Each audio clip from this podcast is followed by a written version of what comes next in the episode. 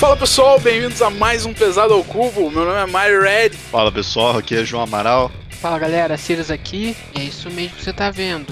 Mais um podcast na sua timeline.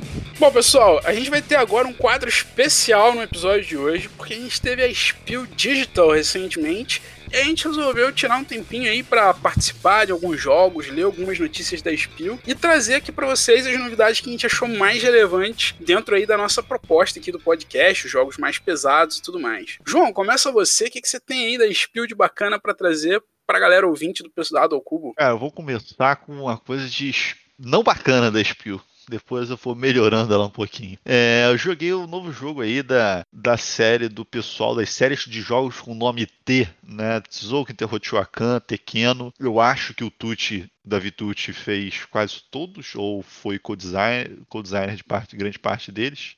Mas enfim, essa série que acho que todo mundo sabe qual que é. Então o nome do novo jogo é Tawan Tinsuyu. T-A-W-A-N-T-I-N-S-U-Y-U. Se alguém quiser procurar aí pelo nome. E cara, pela primeira vez eu joguei um jogo pesado que para mim se ele fosse mais leve ele seria melhor. Depois dei uma olhada aí na imagem que eu vou colocar no post do podcast. Eu até já mandei aqui pro pessoal quando está gravando. Ele cria uma, uma burocracia para você fazer uma ação no jogo que às vezes é assim, pegar três batatas que, cara, gera um AP completamente necessário pouco satisfatório no jogo. Então, ele tá no BGG como 4.13, eu acho que ele é um 4 ou um 3 de muita coisa. E, cara, eu joguei é, digital, claro que isso traz uma dificuldade maior ao jogo. Com os outros dois amigos que jogamos, a gente teve a sensação, cara, que jogo burocrático sem precisar. Então, assim, fez uma burocracia muito grande, tentou ser inovador no sistema de seleção de ação. Na minha opinião, falhou miseravelmente. Fica aí a desrecomendação pesando. Desrecomendação pesando ao cubo, ok. Primeira vez nesse podcast que eu falo mal num jogo. Ah, o João é hater, né, cara? É Falou mal no podcast Primeira passado. Vez que eu falo mal num jogo. Não, tirando o jogo ruim que vocês jogam, mas assim, eu fazer destaque de um jogo ruim eu não faço. Eu vi um destaque também, cara. Eu vi, verdade, dois jogos que me chamaram bem a atenção. O primeiro já comentamos aqui num episódio bem longínquo, que é o Perseverance. Perseverance teve várias mesas lá, eu até vi uma lá. Jogou? Sobre o jogo Jogou? da Mind Clash. Não cheguei a jogar, mas eu já sei jogar. É só a gente marcar aí que tem online. A gente consegue jogar, porque o meu tá chegando aí. Daqui a um ano aí talvez chegue. É, mas Tô animadaço com esse jogo. É, tinha mesa, tinha playthrough, a galera da Mind Clash estava lá em peso, recomendando jogos. É, esse jogo aí, mostrando as novidades, que parece ser bem legal. Dois capítulos dentro do jogo, né? dois jogos separados dentro da mesma caixa, então um é um jogo de exploração e o outro é um Tower Defense, bem diferentinho. Gostei, tô animado com esse jogo. Os meus destaques vão ser meio que, talvez um pouquinho de repetição aqui, né? Mas o que eu achei bacana mesmo da Spill, os anúncios que eu achei legais foram o Tsukuyumi, principalmente a parte em que o Tsukuyumi vai ser lançado no Brasil pela Mosaico Jogos. Né? Eles vão trazer o jogo e a gente vai ter que baixar, eles vão traduzir o PDF, mas uh, o manual, né? Mas não vai vir um manual em português no jogo, você vai ter que procurar o manual em português em PDF para baixar. Eu particularmente não tenho nenhum problema com isso, mas eu já vi bastante bastante gente reclamando, dizendo que isso é um desserviço à população brasileira, que o cara acha sacanagem não vir o manual em PDF em português. É, assim, século XXI, né, galera? Estamos em 2020, eu acho que dá, cara. Quantos livros eu já não li em PDF? Quantos manuais mesmo, às vezes, de um jogo? Antes de comprar o jogo, eu leio o manual em PDF. Eu, ah. particularmente, não tenho problema com isso. Esse tipo de crítica não cabe. Esses jogos da Mosaico tá trazendo on demand, é você. Eles vão trazer o jogo para baratear o custo, não tem logo deles, eles não abrem a caixa, eles não produzem, eles só trazem o jogo e, adicionalmente, estão traduzindo o manual para deixar disponível para você que comprar poder ler, ter acesso ao jogo. Então, não está sendo eles traduzirem e produzirem o jogo, eles estão trazendo o jogo on demand. Quem quiser terá um jogo de alta qualidade, num preço muito mais barato do que trazendo lá de fora. E parece que eles vão trazer todas as expansões, tudo que existe sobre Tsukuyumi, eles estão trazendo, Mario. Sim, pois é, eles vão trazer tudo que, está saindo no Kickstarter, inclusive alguns adicionais do Kickstarter, tá? O é. Stretch Goal Kickstarter parece que vão vir aí na edição nacional. É, você não vai comprar igual a retail importada, você vai comprar igual a edição Kickstarter importada. Então, entre aspas, a gente vai ter acesso aí a uma edição limitada do jogo, creio eu. É on demand, então quem comprar, comprou. Acabou o prazo da pré-ordem lá com a Mosaico. Quem não comprar vai ficar sem ou vai ter que comprar depois na Ludopedia. Algum outro destaque aí, João? Agora vamos falar de coisa boa. Coisa boa. Eu vou te falar pelo menos o melhor, provavelmente o melhor jogo da Spiel que eu joguei que eu não pude jogar tantos assim, mas eu tive uma. Eu falei dele num destaque um tempo atrás, ele teve altos e baixos para mim. Eu primeiro achei que quando anunciaram o jogo ia ser muito bom. Depois, quando eu vi a primeira arte do jogo, eu achei que seria muito ruim. E quando eu joguei, quando eu li a regra, eu vi, puta, esse jogo é bom, cara. E jogando, eu vi que o jogo é muito bom. Eu tô falando aí do ano 1800, o jogo novo do Martin Wallace. Cara, é, não vou me adentrar muito, que já, eu já falei um pouco dele, eu acho, tenho quase certeza. Cara, acho que o Martin Wallace conseguiu fazer uma implementação muito boa perante o jogo digital, que eu acho muito bom. Ficou um jogo bem gostoso, o AP baixíssimo. Você tem uma jogada por turno, tem uma cadeia logística bem, bem, bem interessante e tranquilo de fazer, de resolver, bastante coisa para colocar rejogabilidade no jogo, interação entre os jogadores num jogo muito conciso, não chamaria de econômico, mas tem, tem umas coisas bem interessantes ali de cadeia logística. Cara, gostei muito, gostei tanto que durante o jogo eu tava vendo, ele só tá sendo vendido pela Cosmos na Alemanha. Eu fui ver se eles entregavam aqui para mim, mas a Cosmos só entrega na Suíça, Alemanha e Áustria. Então eu vou ter que arrumar aviãozinho. de outro jeito esse jogo. Mas cara, que jogo bom, Pega um aviãozinho, manda o motor, pausa lá. É, é, pousa, pega e volta. Inclusive, pô, gravei aí o vídeo pro, de regra pro, pro pessoal aí no YouTube. Ia gravar também a partida, só que o nosso gravador teve a. fez a alegria de congelar a câmera enquanto a gente estava jogando. Então a, a, partida dessa, dessa ocasião aí não vai rolar, que foi com o Melone e o Guise. Mas mais partidas vão acontecer e vou, vou gravar a partida completa, vou botar aí pro pessoal. Bacana. E eu tenho mais um destaque aqui que me chamou bastante atenção. Já foi lançado um jogo Duna aí, que era uma reimplementação do jogo chamado Rex, é, mas agora parece que, em homenagem ao filme que está vindo agora, vai ter um novo jogo chamado Duna Imperium. É, no BGG não tem muitos dados, não tem peso ainda, mas a galera lá do Dice Tower estava jogando eles, gravou uma partida lá de duas horas, explicando regra e tal. Eu, eu vi a regra do jogo, me chama muita atenção.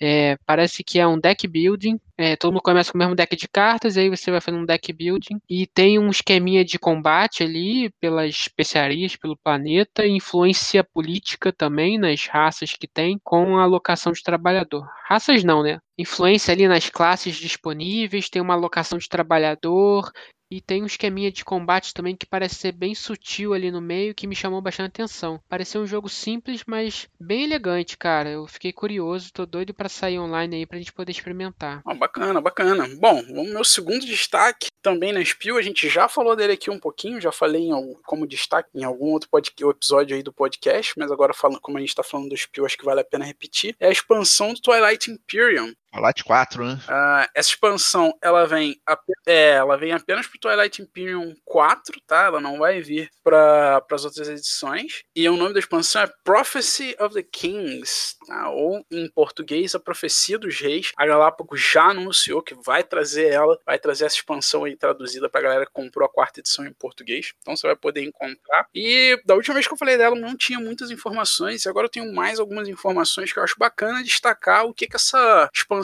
adiciona aí. Então essa expansão ela adiciona, primeiramente, uma nova unidade no jogo, que são os mechas. E esses mechas, similares às motherships, as naves mães de cada raça, elas são exclusivas por raça. Cada raça vai ter um mecha com poderes especiais diferentes dos outras, das outras raças. Isso é bacaninha, né? É uma nova unidade, ela é só terrestre, ela não voa. Então é legal que agora toda raça tem uma nave exclusiva no ar e uma unidade exclusiva em terra. Né? Isso é bem bacana. Segunda diferença que ele vai adicionar aí é que ele vai adicionar o quarto X, aquele aquele X que a gente falou que falta no Twilight Imperium, que é a exploração. Twilight Imperium até então não tinha nada na exploração. Quando você começava o jogo, você já tinha todo o mapa setupado e você já tinha todas as informações visíveis. Agora não. Sempre que você entrar num planeta, você vai virar uma cartinha do deck daquele tipo de planeta, né? O jogo tem três tipos de planeta, que são os populosos, os culturais e os perigosos. Você vai virar uma carta daquele tipo específico. Você entrou num planeta cultural, você vai virar uma cartinha do deck cultural e você vai achar alguma coisa ali, que pode ser ruim ou pode ser boa. Além disso, ele adicionou os líderes, que diferente da, das edições anteriores do TI, onde os líderes eram os bonequinhos que andavam com os exércitos e eles tinham algum efeito ali no mapa, os líderes agora são uma parada mais abstrata. Eles vão ficar fora, eles vão ficar no seu player board. Você vai ter três líderes. Cada um desses líderes tem uma forma de você conseguir ele, como se fosse um pequeno objetivinho que você tem que cumprir para virar ele, para poder utilizar. A partir do momento que você cumpre esse objetivo, você vira o líder. E toda raça vai ter três tipos de líder. Um líder que vai ser uma habilidade ativa, que você vai usar e exaurir ele. No final da rodada, ele vai desexaurir e você vai poder usar de novo na próxima rodada. Toda raça vai ter um líder passivo, que é um benefício passivo. Sempre que você ganhar alguma coisa, você vai ganhar com bônus, ou sempre que você atacar, você vai atacar com bônus, ou sempre que você defender, você vai defender com bônus, enfim. E todas as raças vai ter um herói, que vai ser o líder, teoricamente, o mais forte de cada raça. Todos os heróis de todas as raças vão ser de uso único. Então, você, quando você liberar ele, você vai ficar com ele disponível e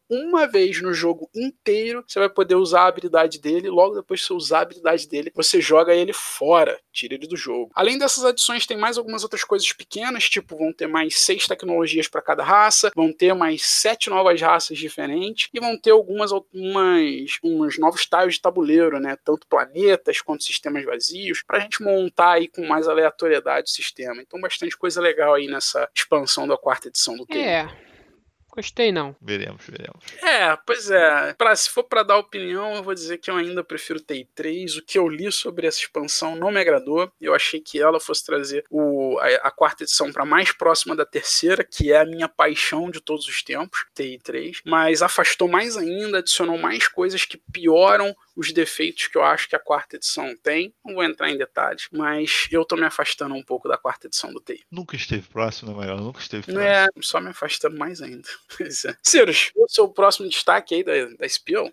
Poxa, eu vi que a MeepleBR aí tá lançando uma pancada de coisa aí. Parece que uma das críticas, né, que todo mundo sempre faz quando as editoras nacionais trazem um jogo é que muitas vezes não vem as expansões, né? E a MeepleBR agora tá trazendo todas as expansões do Root para o Brasil. Achei isso sensacional, que é um jogo aí, é, eu considero pesado, ele é muito assimétrico e eu acredito que cada expansão ali, cada raça nova adiciona mais peso ali ao jogo por conta disso. Tô super empolgado com essa essa vinda desses jogos, acho que eu vou adquirir essas expansões aí pro completar o meu jogo.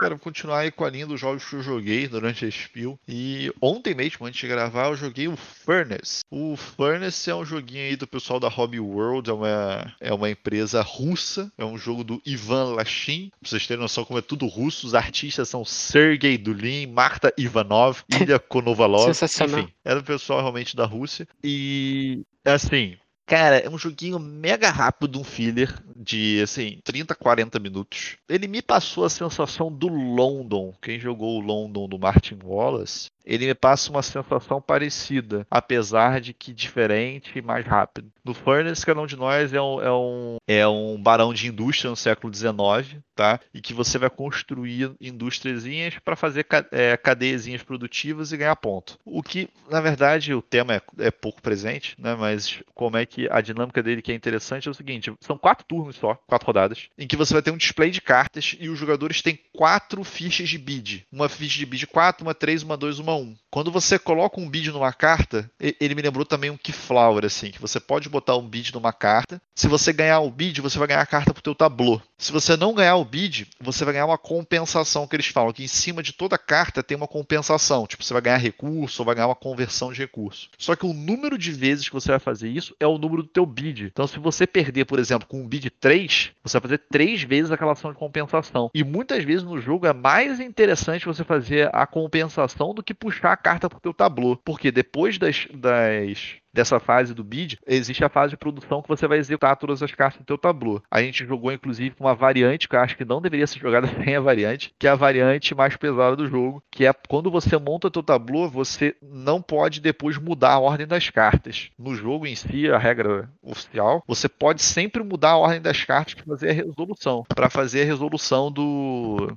do tablô. Só que isso, cara, além de adicionar um AP ridículo no jogo, ele deixa uma frouxidão de um jogo que já é levinho. Então, assim, assim, é, fica essa recomendação aí de usar a variante, mas assim, bem bonzinho o jogo. Pelo que eu me lembro, ele tava vendendo a, sei lá, acho que 20. Era um, era um preço bem ok pro, pra proposta dele. E um joguinho, joguinho bom filler aí, cara, novidade. Joguinho interessante. Bom, a minha terceira e última notícia aí, relevante da Spiel para mim, né, o lado Ameritrasher do pesado ao cubo, foi aí o anúncio do lançamento pela Fantasy Flight Games do novo Descent. Novo Descent agora que chama Legends in the Dark, ao invés de chamar Journeys in the Dark. E parece que é uma nova edição de De parece que não é uma nova edição Descent, não é tipo uma third edition, que a gente tem o Descent Second Edition. Parece que é uma revisitação do tema e do universo do Descent, mas num jogo que não vai tentar tirar o outro, né? Não vai tirar de catálogo a segunda edição, vai apenas adicionar como se fosse um novo jogo mesmo, só usando aí o Descent, o primeiro nome Descent no seu no seu título. No money making. É, pois é, o money makingzinho. Eu acho, tá? Posso estar enganado, mas eu acho que a intenção da Fantasy Flight era competir com os jogos que tem lançado e tem lançado muitos, e vários deles estão entrando no top 100 do BGG, no top 500 do BGG muito rápido, que são os jogos de campanha sem mestre, coisa que o Descent uh, meio que tentou começar com o lançamento da expansão Road to Legend da segunda edição. Descent originalmente você tinha que ter um Overlord, que era o nome no jogo, que era tipo mestre, né, como se fosse o mestre de uma mesa de RPG. E se jogassem, por exemplo, cinco jogadores, eram quatro contra um, os quatro tentando ganhar do Overlord, e era um jogo competitivo. O Overlord tinha que tentar ganhar dos quatro. Com a vinda da expansão Road to Legend, eles inseriram o app que toma conta do Overlord. E aí você joga com seus amigos só com cooperativo, tentando vencer ali o aplicativo, tentando zerar a campanha do jogo. E agora eles lançaram isso oficialmente, né? O, esse novo, essa nova versão do Destiny vai vir sem nenhuma possibilidade de uso de Overlord, vai ser full app. Você tem que ter o app para jogar contra, tá? Para a criação dos mapas, para a criação das missões. Pelo que eu li, vão ser 16 cenários, 16 missões que os jogadores vão ter que cumprir para terminar a campanha. E ele usa segundo a Fantasy Flight, regras similares ao do Descent, segundo eles um pouco melhoradas em relação às do Descent. Uma das paradas bacanas é que o cenário vai ser todo completamente 3D, tá? então a escada é realmente uma escadinha que vai subir, o baú é realmente um baúzinho 3D, então o cenário do jogo vai ser todo 3D, as colunas, os destroços no meio do caminho, o terreno todinho 3D, tudo bonitinho. As fotos são bem bacanas, eu não sei da praticidade disso, tenho meus preconceitos eu acho que muito o componente 3D dificulta o setup, fica um pouco fiddlyzinho de mexer as peças, você acaba derrubando uma coisa ou outra. Não sei se vai ser 100% agradável, mas bonito é, visualmente é muito bonito. O jogo também veio com uma nova arte, tá? E a nova arte aí vem a parte negativa da parada eu achei horrível a nova arte. Eu prefiro mil vezes a arte antiga do Descent, a do, do segunda edição, que é a mesma da primeira edição, tá? É o mesmo artista, o mesmo estilo de arte. A nova arte ela tá um pouco mais cartunesca, um pouco mais colorida demais, que eu acho que não é a vibe do Descent. O Descent sempre foi um jogo mais sério, é um dos primeiros grandes dungeon crawlers que tem, é de onde todos os dungeon crawlers que vieram depois se inspiraram para fazer jogos nessa vibe, nesse estilo. Então achei que a arte foi um erro aí do Fantasy Flight. Ah, não. Você tem que se escolher. Você tem que começar a escolher. Ou você não. Ou é tom pastel ou é arte colorida. Não, não, ele não gosta. É, não. Não, Mario, não gosta Mario de nada. Não. Que não. É. Mas o problema da arte, não é, eu gosto de arte colorida. Eu, não é que eu gosto de arte colorida, na verdade. Eu gosto de arte com vida. Ela pode ser preta e cinza e majoritariamente escura, como por exemplo a do Kingdom Death, mas ele passa a vida daquele jogo na arte. Ou ela pode ser mega colorida, como num Twilight Imperium, que é bem mais colorido, mas é um colorido em tons sérios, que passa a ideia do jogo. Imagina Twilight Imperium com cartoon sabe? Bonequinhos com um cabeção grande e sorrisos escrachado. Tipo aqueles cartoons tosquinhos que fazem. Não ia combinar com o estilo do jogo. Tá sabe? velho, mano. É essa que é a vibe do Descent. O Descent é, é um Descent jogo... deixar no cartoon mesmo, esquisito. O Descent tem uma vibe muito séria de jogo. Ele é um dungeon crawler sério. Ele é um dos primeiros grandes dungeon crawlers sérios que lançaram. Só que eles botaram um negócio meio cartunesco, meio talvez na vibe Arcadia Quest, que eu acho que não é a vibe do jogo. Nada contra essa arte num jogo que seja menos pretencioso, num jogo mais family game, num, num dungeon crawler mais lightzinho, mais levinho. É outro jogo, mano. É, é eles. Tudo bem, mas é um jogo pesado independente de ser outro jogo. Você... Pesado não, é um jogo sério. É um jogo sério, é um jogo pra galera que gosta de Dungeon Crawler. Se você gosta de Dungeon Crawler, você quer jogar um sério, você quer uma arte séria. Você não quer um cartão. Você não quer jogar Dungeons and Dragons modo turma da Mônica, sacou? Com a arte de turma da Mônica. Não vai ficar legal. Não sei, cara. Eu, eu acho legal eles botarem tudo em 3D pra tentar dar uma diferenciada aí no Gloomraven, que tá, que tá bem forte aí. 3D é bacana. É, eles tentaram dar uma diferenciada aí no que já existe, né? Vamos ver se vai barrar, porque o Gloomraven aí parece que dominou todo mundo.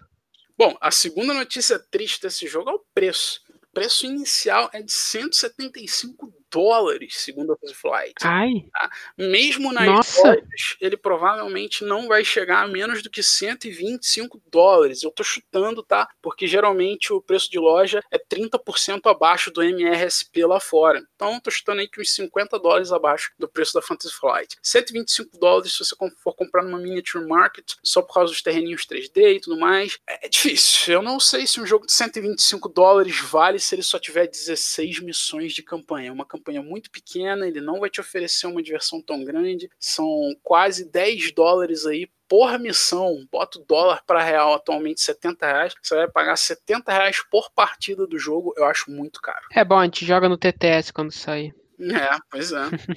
Cara, falando agora, jogo rápido aqui de jogos que me interessaram, olhei, olhada na regra, mas não joguei. Tem aí o Cloud Age do Fister, que deve estar chegando no fim do ano. É o jogo novo do Fister, mais pro lado de joguinho pesado, então mais pro lado de, de Maracaibo, pro lado de Great Western Trail. Parece bem interessante, era um temazinho é, pós-apocalíptico. Fiquei de olho nele, mas não tinha para vender. É, isso é uma das coisas que é uma crítica que eu acho que eu tenho em relação ao Spiel desse ano. Muito jogo anunciado que as pessoas chamaram de lançamento na Spiel. Para mim, lançamento é alguma coisa que eu posso comprar na feira. Se é uma coisa que eu não posso comprar, ele tá dizendo que vai trazer. Dizendo que vai trazer. É porque eu acho que o pessoal acostumou com a ideia do tal, né? Na, nas feiras, Ah. antigamente, quando as feiras eram físicas, era para vender o jogo que estava sendo lançado, então a galera tentava produzir, até corria nos prazos para ter as, as cópias Exato. físicas para vender na feira. Pois é, acho que não se importaram em fazer isso agora. Não, eu acho que é por causa da ideia digital. Com a ideia digital, né, chegou a ideia de que você já não precisa ter o jogo para vender. Ó, eu já tenho um jogo, ele já está em fase final de produção, ele já está completo, as regras não vão mais mudar e ele já está disponível no TTS para você jogar. E eu tô anunciando que eu vou lançar ele ano que vem, mas ele já tá disponível para você jogar. De certa forma já lançou, sacou? É, ano que vem eu curto mão. Eu acho que assim, pelo é, menos. não, eu não Eu acho não- que assim, o jogo tem alguns que, tipo assim, que. Sim, tipo, Cloud Age foi um deles, que, tipo, ele tá em pré-venda. Então, se for na Miniature Market hoje, Cloud Age tá em pré-venda, se não me engano, mês que vem ele, ele chipa. Então, cara, ok. Até aí, beleza. Acho que é, é a tua lógica aí do cara que não levou pra convenção. Mas tem jogo que o pessoal anunciou que vai, tipo, pro meio de 2021, cara. Aí, irmão, pra mim nem anuncia. Enfim, falei do Cloud Age. Tem o Venice, que é da mesma, aquela, aquela sériezinha Brain Crack, Brain Crack Games. Que fez o Ragusa, apesar do Ragusa não ter gostado. Esse Venice, que é do Tucci, que é um cara que eu respeito o design dele, ele tá com mecânicas Network Route Building, Pick Up and Deliver, Point Point Movement, Trading Worker Placement, que são coisas que eu costumo gostar. Então chamou atenção aí, vou ficar de olho no, nesse joguinho do Tucci. É, Florenza, que é um jogo antigo. O, tem um amigo nosso que é o Bolzada, que comentou comigo outro dia que gosta muito do jogo, é um cara que eu respeito muito a opinião. Foi lançado, é, o Florenza em si é um jogo, pra vocês terem noção de como ele é antigo, de 2010. Então, assim, é um jogo que tem 10 anos e eles estão lançando a Anniversary Edition. Realmente, edição de 10 anos de aniversário. Mudou um pouquinho, é, tem umas regras novas, mudaram um pouquinho a arte e os, os materiais estão melhores, assim, a qualidade do material dos componentes. Enfim, é, é um jogo que eu tô, tô de olho aí bastante também. Ele tem o original no TTS, estou pensando em, em pegar para jogar. É, Big Box do Hansa Teutônica, também naquele esquema, tá em pré-venda, lançar nos próximos meses. Para quem não conhece Hansa Teutônica, cara, acho que o Mário conhece, jogou, acho que o Sirius não. Eu acho um jogo mega elegante, do jeito que o Mário diz que gosta dos jogos antigos, tá? Então, um jogo com pouca regra, bastante estratégia ao redor da regra. E, cara, veio a um preço muito, muito convidativo a Big Box. Ela tá a 65 dólares, cara. Tipo, o jogo com todas as expansões que existem. Então, achei, assim, um exemplo no preço para jogos no futuro. Ela tá a 40 euros ou 65 dólares.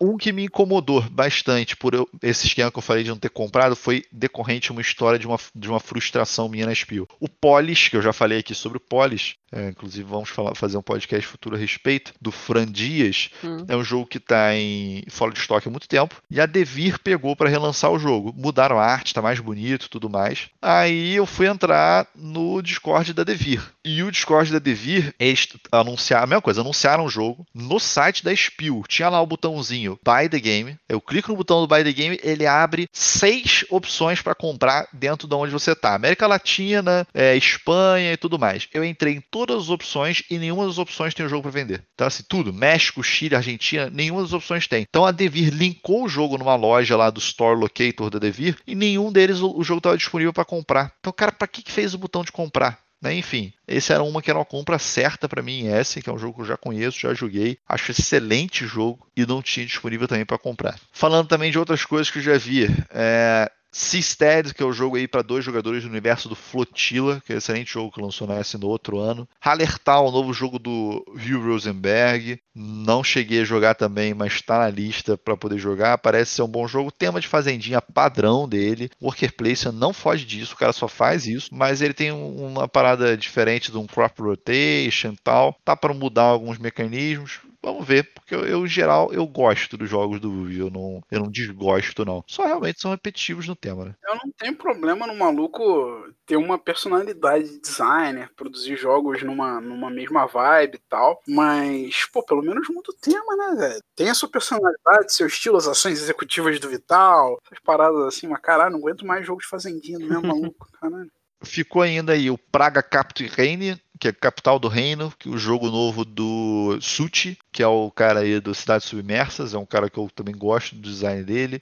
É, ele lançou para Drishas Games, que é a editora dele lá, em, lá na República Tcheca, se não me engano. Tá só lançando lá, mas tá chegando nas lojas também em outros lugares. Encerrando uma notícia muito legal para o design de, de jogos brasileiro, que a gente teve o Brasil, que foi o jogo Brasil Mundos Imperial, que é um jogo que está em desenvolvimento há muito tempo, que é, vai ser um jogo que, na, pelo que eu vi o preview da caixa, eles colocaram como é, Spiel 2021, não sei porquê, mas é um jogo que está vindo para o Brasil pela Mirbo BR, só em 2021, um jogo do Zé Mendes, e o que, que eu achei que foi legal para o design nacional? Uma editora alemã, Hansen Gluck, que é, não sei se pronuncia Gluck ou Gluck, qualquer coisa nesse sentido, mas uma editora conhecida da Alemanha. Que é o grande. É, que trouxe o grande, né? Uhum. Então, assim, é uma editora bem grande lá de fora e que pegou o jogo para produzir na Alemanha. Então, achei bem legal, um jogo com o tema da nossa colonização, com o tema da nossa história, que vai ser lançado fora. Então, achei isso bem, bem legal. É, para ver se as pessoas aqui, as editoras, começam a e os jogadores começam a valorizar o Brasil, né? Porque agora que saiu lá fora, vamos ver se abre as portas aqui, porque tem um monte de jogos no temática brasileira aí